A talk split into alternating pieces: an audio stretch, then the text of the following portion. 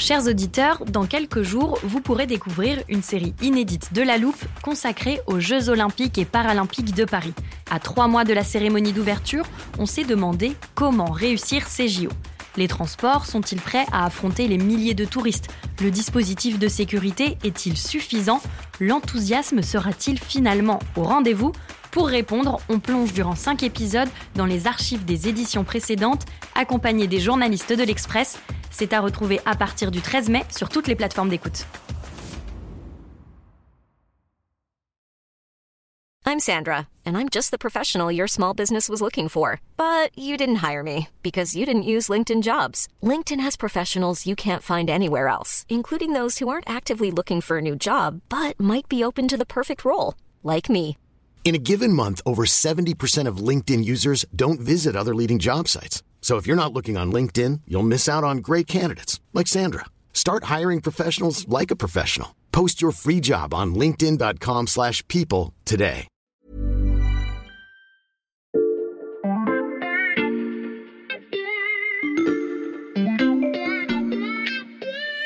Salut, c'est Xavier Yvon. Nous sommes le lundi 26 juin 2023. Bienvenue dans La Loupe, le podcast quotidien de l'Express. Allez, venez, on va écouter l'info de plus près. Aujourd'hui, je vais vous parler d'un véhicule qui a marqué l'histoire et dont vous n'avez peut-être jamais entendu parler. Ce véhicule en aluminium a été conçu en 1899 par un ingénieur belge. Il a une forme cylindrique, qui rappelle celle d'un obus ou d'une balle de fusil, et il est monté sur un châssis avec quatre roues. Son nom, la Jamais Contente. Sa particularité, son moteur est électrique. À l'époque, c'est une révolution technologique. La Jamais Contente est le premier véhicule automobile à dépasser les 100 km/h. Ce record aurait pu lancer un âge d'or de la mobilité électrique en Europe, mais c'est finalement le moteur thermique qui s'est imposé au tournant du XXe siècle, avec le résultat qu'on connaît aujourd'hui. Or, face aux défis climatiques, l'électrique regagne du terrain et devient même indispensable. L'Union européenne a interdit la vente de véhicules à moteur thermique dès 2035. Il va donc falloir remplacer progressivement les 250 millions de voitures du continent. Et pour le moment, les héritières de la jamais contente semblent la solution la plus viable, ce qui implique de produire toujours plus de batteries électriques. Mais quel modèle sera le plus efficace? Où et comment seront-elles construites? Et à partir de quels matériaux? Voici les questions qu'on passe à la loupe dans cet épisode. Notre invitée du jour n'a encore jamais utilisé le téléporteur de la loupe, et ça tombe bien, elle a un endroit étonnant à nous faire visiter. On embarque aujourd'hui avec Julie Touin-Bousquier, reporter au service Économie d'Express. Salut Julie Salut Xavier alors, où est-ce que tu nous emmènes aujourd'hui? Alors, je vous emmène dans le nord de la France où on va assister à l'inauguration de la plus grande usine de batterie du pays.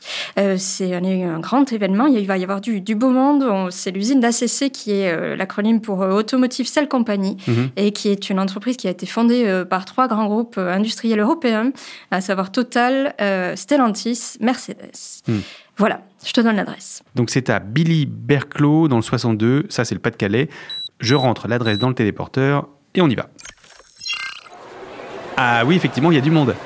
Ah oui, je t'avais prévenu. Allez, faisons la visite de suite. Les prises de parole euh, vont bientôt commencer. Euh, le ministre de l'économie euh, va bientôt parler, donc allons-y dessus. D'accord, on commence par où? Ben, on va commencer euh, par euh, cet immense bâtiment. Et ça n'a rien à voir avec une usine automobile. Je sais pas d'ailleurs si tu en as déjà visité avant. Alors je t'avoue que non, jamais. Eh bien, moi oui. Et je peux te dire que ça n'a absolument rien à voir avec une usine automobile classique. Déjà, dans une usine automobile, il y a beaucoup de bruit. Et ici, finalement, il n'y en a pas. Alors Oui, tu c'est me vrai. diras euh, que peut-être c'est parce que la production n'a pas encore commencé. Mais même quand elle aura commencé, il n'y aura pas de bruit puisqu'on n'est plus tellement dans une usine automobile au sens où c'est une usine mécanique, mais on est dans une usine où on fait de la chimie. Et comment ça se fait? Eh bien, ça tient au fait que euh, c'est plus euh, du tout le même type de technologie pour faire des batteries. euh, c'est de la chimie et de l'électronique. Mm. Donc, on est dans un univers qui est très aseptisé, où il faut rentrer un petit peu en tenue de cosmonaute, comme on voit dans un laboratoire, tout désinfecté, tout propre, pour pouvoir produire au mieux les batteries. Mais pourquoi il faut être dans une tenue de cosmonaute? Et justement, euh, l'idée, c'est d'éviter euh, qu'il y ait des impuretés euh, qui se gravent ci et là et qui empêcheraient plutôt euh, que les cellules fonctionnent correctement de, de batterie. Et donc, c'est vraiment un changement d'air pour l'industrie automobile. et, et ce changement d'air, comme tu dis, ça a des répercussions sur le métier de constructeur alors? Oui, bien sûr. On parle plus de mécanique, euh, donc, mais on parle de chimie. Et à partir de là, euh, ça suppose d'adapter finalement toute la production et notamment de former les salariés. Hmm. Ça veut dire qu'il euh, y a un enjeu énorme, puisque euh, dans l'usine d'ACC dans laquelle on se trouve, euh, il pourrait y avoir jusqu'à 2000 salariés en 2030. Donc c'est des besoins qui sont colossaux. Mmh. Et pour ça, on va former les gens, et notamment former les gens de l'industrie thermique classique. Par exemple, les voisins qui se trouvent en face à l'autre bout de la rue, mmh. qui travaillaient pour l'usine de moteurs de Douvrin, ACC compte les former finalement pour qu'ils produisent aujourd'hui des batteries. Mmh. Et par ailleurs, c'est pas la seule usine de batteries qui va se construire dans la région, puisqu'on appelle déjà les Hauts-de-France la vallée de la batterie française. Et d'ailleurs, si on multiplie euh, le nombre de salariés attendus chez la CC euh, par les 4 gigafactories qui sont en projet dans la région, on arrive euh, finalement à déjà 10 000 personnes. Ah oui, c'est colossal. J'en profite pour repréciser à nos auditeurs qu'une gigafactory, c'est pas juste le nom d'une très très grande usine. On en avait déjà parlé dans un épisode de La Loupe. Giga, c'est pour gigawatt, et donc c'est tout simplement une usine où on fabrique des batteries électriques. Bon, celle qu'on visite en ce moment, Julie, on peut quand même dire qu'elle est impressionnante de gigantisme. Elle est tout à fait impressionnante de gigantisme. C'est un bâtiment immense qui fait 35 mètres de hauteur, mais on se trouve dans un site qui fait 644 mètres de mmh. long. Donc c'est gigantesque et 100 mètres de large. Euh, il y a des cuves en inox absolument immenses, euh, des tuyaux euh, qui serpentent un petit peu partout et c'est une ligne de production qui est colossale. Donc ça veut dire que la visite va encore être longue? Oui, la visite va être très longue, mais je te propose qu'on prenne un raccourci et qu'on arrive à la fin parce que je veux te montrer cette salle immense avec tous ces robots. Ah oui, il y a vraiment beaucoup de robots. Alors, pour t'expliquer, euh, ces robots qu'on voit euh, monter et descendre, euh, leur objectif, c'est de stocker les cellules qui ont été produites et qui arrivent en fin de chaîne. Hmm. Et le but, c'est de leur permettre d'être testées. Finalement, c'est un petit peu le baptême du feu des cellules. Elles hmm. vont être chargées et déchargées. Et ça va permettre de voir où elles en sont et ensuite de pouvoir être montées dans les batteries et enfin expédiées aux constructeurs. Et maintenant, je te propose qu'on rejoigne la salle de réception pour écouter les discours. Mesdames et messieurs, ah, on arrive juste à temps pour écouter Bruno Le Maire. Oui, regarde, il y a deux chaises au fond, hein, installons-nous. Aujourd'hui est un grand jour pour l'industrie en Europe. Pour la première fois depuis Airbus, la France et l'Europe créent une nouvelle filière industrielle, la filière des batteries électriques. Je ne vous cache pas que je suis à la fois ému et impressionné de participer à cette inauguration. Dis donc, il, en fait beaucoup le ministre, non Oui, mais comme je te l'ai dit, c'est effectivement euh, la, première usine de batterie qui va être inaugurée en France et ce sera aussi la première à produire des batteries puisque ça va commencer dès le mois de juillet. Donc c'est vraiment un événement et euh, d'ailleurs euh, l'Europe et la France ont mis le paquet puisque entre la France et l'Allemagne, ils ont mis plus de 1,2 milliard d'aides publiques dans le projet. donc c'est colossal. Et puis par ailleurs, euh, l'enjeu est énorme pour la région de France puisque c'est une terre euh, d'automobile euh, et la transformation du, secteur va fortement l'affecter. donc il faut permettre de faire la transition dans la région. Mm. Et enfin, c'est évidemment un enjeu de souveraineté puisqu'on sait très bien que la plupart de nos batteries à l'heure actuelle dans nos véhicules viennent de la Chine. Et après, euh, il reste à savoir effectivement, euh, pour concurrencer la Chine, quel type de batterie on va produire? Qu'est-ce que tu veux dire? Je veux dire que c'est euh, un univers qui est en pleine évolution. Il y a énormément d'innovations et on peut imaginer qu'il y ait finalement des technologies de rupture qui émergent très vite. Et d'ailleurs, les quatre gigafactories dont je te parlais tout à l'heure ne sont pas toutes positionnées sur les mêmes technologies de batterie.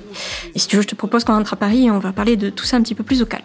Ça marche, je rentre les coordonnées de l'Express dans le téléporteur et on s'éclipse.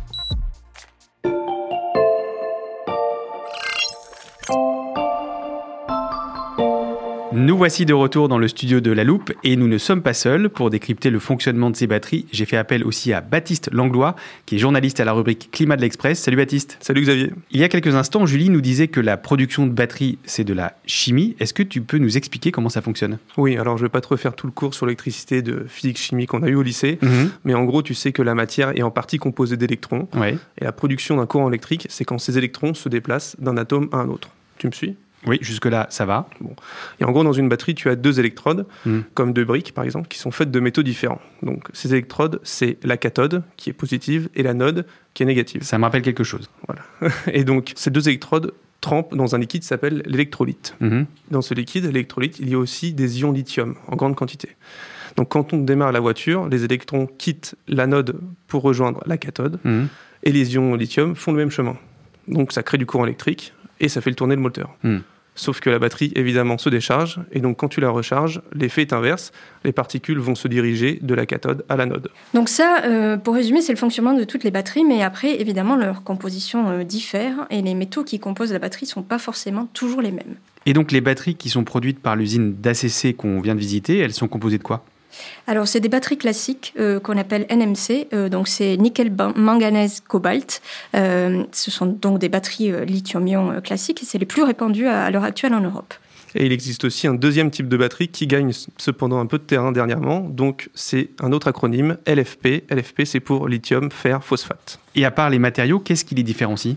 Alors on connaît les technologies LFP depuis les années 90, mais jusqu'ici elles étaient très peu utilisées en Europe parce qu'elles ont ce qu'on appelle une densité énergétique plus faible.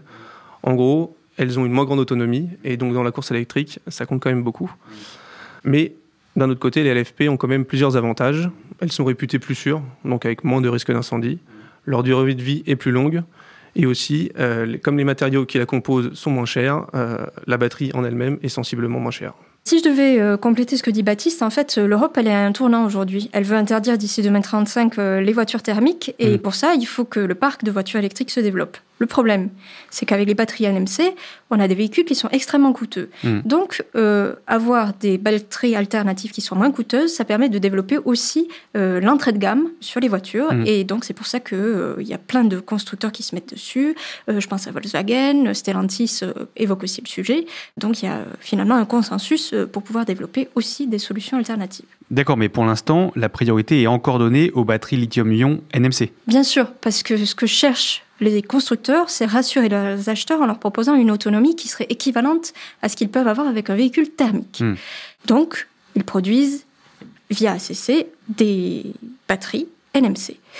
Mais comme ce secteur est très innovant et qu'on va avoir besoin euh, de beaucoup de solutions, finalement, on a des alternatives qui se développent avec le Graal qui serait la batterie solide. La batterie solide, qu'est-ce que ça signifie? Alors, c'est des batteries où on remplace l'électrolyte liquide par une plaque solide. Hmm. Donc, elle représente plusieurs avantages.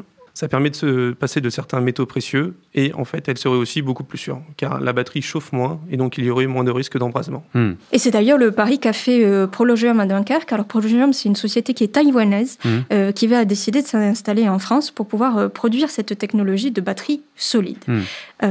alors dans les faits, on imagine plutôt euh, qu'en 2026, qui est la date à laquelle ils comptent produire, ce sera plutôt des batteries semi-solides. En fait, ce serait un, stade intermédiaire entre les batteries lithium-ion classiques qu'on connaît à l'heure actuelle et ce fameux Graal euh, qu'on mhm. attend à terme. Mais ils disent quand même qu'ils sont les plus avancés dans tout ce qui est R&D et processus de production et que ça leur permettra de produire ces batteries assez vite. Pour les autres, finalement, c'est ce vers quoi tend toute l'industrie à l'heure actuelle, de pouvoir permettre de produire ces batteries solides en Europe euh, c'est notamment euh, la feuille de route d'ACC euh, qui compte faire ça d'ici à 2030. Bon, maintenant qu'on a une idée plus précise du fonctionnement de toutes ces batteries grâce à vous deux, Comment on décide quel type de batterie il vaut mieux produire en France? Alors bien évidemment, ça va dépendre de la demande des constructeurs automobiles. Hmm. mais l'idée derrière tout ça, c'est bien évidemment d'arriver à être compétitif sur ces technologies. Et en fait, il y a deux voies. Soit on essaye de copier le modèle chinois, avoir des capacités qui sont absolument considérables et donc avoir des, ce qu'on appelle des économies d'échelle qui permettent de baisser les coûts. Mhm. Mais bien sûr, quand on a une industrie en face qui est déjà très développée, c'est excessivement compliqué. Ou l'autre voie, c'est de miser sur l'innovation et c'est ce que fait l'Europe en développant des batteries NMC qui sont avancées ou des batteries solides et avec l'idée derrière que ces batteries-là, elles soient aussi plus vertueuses sur le plan écologique et c'est comme ça qu'on fera la différence vis-à-vis des constructeurs. Pour peser sur le marché des batteries électriques, la France doit assumer certains choix stratégiques, d'autant que vous allez l'entendre, ouvrir des usines n'est pas suffisant, il faut aussi s'approvisionner en matériaux critiques.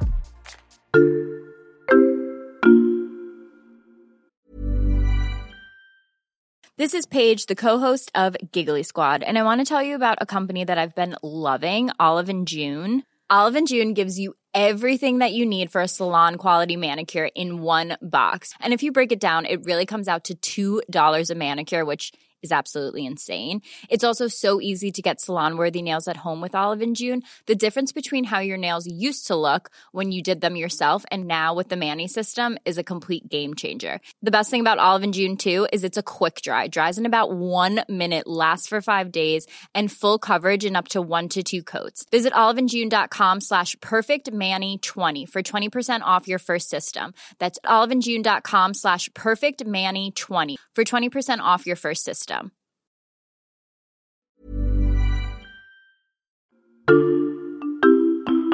Julie Baptiste, dans la compétition internationale sur le marché des batteries, est-ce que la France est bien positionnée? Alors, Concrètement, je pense qu'on ne peut pas raisonner à l'échelle de la France. La compétition étant ce qu'elle on a des puissances euh, mondiales et notamment la Chine, donc il faut raisonner à l'échelle de l'Europe. Et de ce point de vue-là, finalement, et la France, donc à l'intérieur de l'Europe, et l'Europe elle-même se donnent euh, les moyens d'attirer des projets. On a notamment le, cas de Prologium, euh, mais c'est aussi le cas par le biais de Renault, avec le projet d'Envision qui va aussi être situé euh, dans la vallée de la batterie euh, du nord de la France.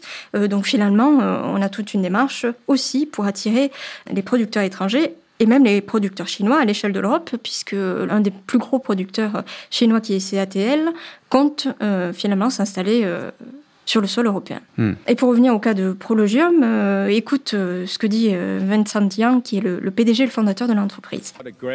C'est un plaisir et un honneur d'être ici pour vous annoncer officiellement qu'avec l'approbation du conseil d'administration, Prologium a choisi Dunkerque en France pour installer sa première Gigafactory en Europe. Nous investirons un total de 5,2 milliards de dollars et nous prévoyons de créer 3 000 emplois directs et 12 000 emplois indirects pour la communauté locale. Donc effectivement, quand on voit les chiffres qui sont annoncés, euh, c'est une très bonne nouvelle pour la France et l'Europe. Euh, le problème, c'est que euh, le retard à rattraper est quand même considérable.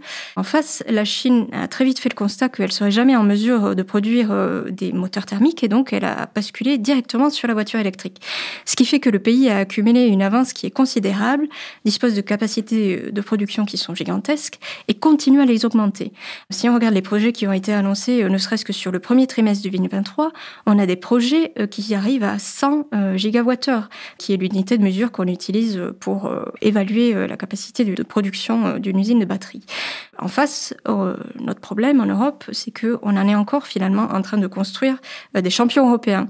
Mais le retard pour nous est quand même considérable et il va falloir non seulement créer ces champions, mais en plus créer des capacités de production, mais qui seront euh, pas euh, du niveau finalement euh, de ce que peut faire la Chine. Et puis c'est pas le seul problème en fait, il y a aussi la question des matières premières. Hmm. Donc les batteries NMC qu'on produit actuellement en priorité chez nous hmm. sont composées de métaux critiques qui sont pas faciles du tout à obtenir. Par exemple, le cobalt est extrait dans de mauvaises conditions au Congo, hmm. ça on le connaît, et ce même cobalt, le lithium et le nickel sont ensuite largement raffinés en Chine avant d'être importé en France. Donc pendant longtemps, on était très content en fait de ne pas avoir de raffinerie en France mhm. ou de mine en France d'ailleurs, parce que ça provoque des nuisances. N'empêche qu'on en a besoin pour faire des batteries. Ça, c'est pour les batteries NMC. Euh, qu'en est-il des batteries LFP à base notamment donc de phosphate et de fer? Alors là, c'est un petit peu mieux, on va dire. Le constat est un peu meilleur. Mhm. Le fer, on en trouve un peu partout, et le phosphate, on sait qu'il y a de gros gisements au Maroc, par mhm. exemple. Donc on a un petit peu plus le contrôle sur la production. C'est aussi pour ça que la batterie est moins chère. Hmm. Mais il y a surtout la question du lithium. Et là, on a une carte à jouer encore parce qu'on a un sous-sol riche en lithium, surtout dans l'est du pays. Mais encore faut-il qu'on l'exploite. Oui, la question de l'ouverture des mines de lithium en France, on y a déjà consacré un double épisode de la loupe que je conseille à nos auditeurs. Pour résumer, si je vous demande où sera produite la batterie de ma voiture électrique demain, Julie et Baptiste, vous me répondez? Eh ben, je te réponds que les batteries, elles seront euh, produites en partie au moins en Europe, euh, parce qu'effectivement, avec tous les projets euh, qui sont annoncés, s'ils finissent par se concrétiser, on sera en mesure de répondre à la demande européenne au moins en partie. Alors bien évidemment, ce ne sera pas nécessairement une production 100% européenne, au sens où il y a énormément de projets qui viennent de, d'acteurs asiatiques et qui vont s'installer sur le sol européen pour produire, mais effectivement, on aura quand même la capacité à rattraper une partie de notre retard. Après, la difficulté, c'est c'est que ben, malgré tout, on restera encore dépendant de l'Asie pour nos importations de batteries. Et certains experts estiment que ce sera finalement à hauteur peut-être d'un quart de nos besoins. Donc on a déjà fait une partie du chemin, mais effectivement, ce ne sera pas nécessairement complet. Hmm. Et donc en fait, Xavier, tu commences à comprendre que la question de l'implantation des gigafactories de batteries électriques, c'est finalement la partie de l'équation la plus facile à résoudre. Hmm. Parce que l'autre problème, c'est il faut aussi résoudre maintenant la question de la réouverture des mines, de l'extraction des minerais et de leur affinage. Et bien sûr de la sécurisation de tous ces approvisionnements. Après la multiplication des gigafactories, il reste donc encore de nombreuses parties de l'équation à résoudre. Merci à tous les deux pour ces explications. À bientôt. Merci à vous. Baptiste Langlois, journaliste au service Sciences de l'Express, et Julie Toin-Bousquier, reporter au service Économie. Nos auditeurs peuvent retrouver tous vos articles sur le site du magazine, l'express.fr. L'abonnement numérique ne coûte qu'un euro en ce moment, alors n'hésitez pas. Et si vous appréciez nos voyages en téléporteur et nos décryptages où se mêlent l'économie et les enjeux climatiques, pensez à vous abonner à La Loupe sur Castbox, Spotify, Deezer ou n'importe quelle autre plateforme de podcast. Vous pouvez aussi nous laisser un commentaire, nous mettre des étoiles ou même nous envoyer un mail à l'express.fr. Cet épisode a été écrit par Mathias Pengili, monté par Marion Gallard et réalisé par Jules Cro. Retrouvez-nous demain pour passer un nouveau sujet à la loupe.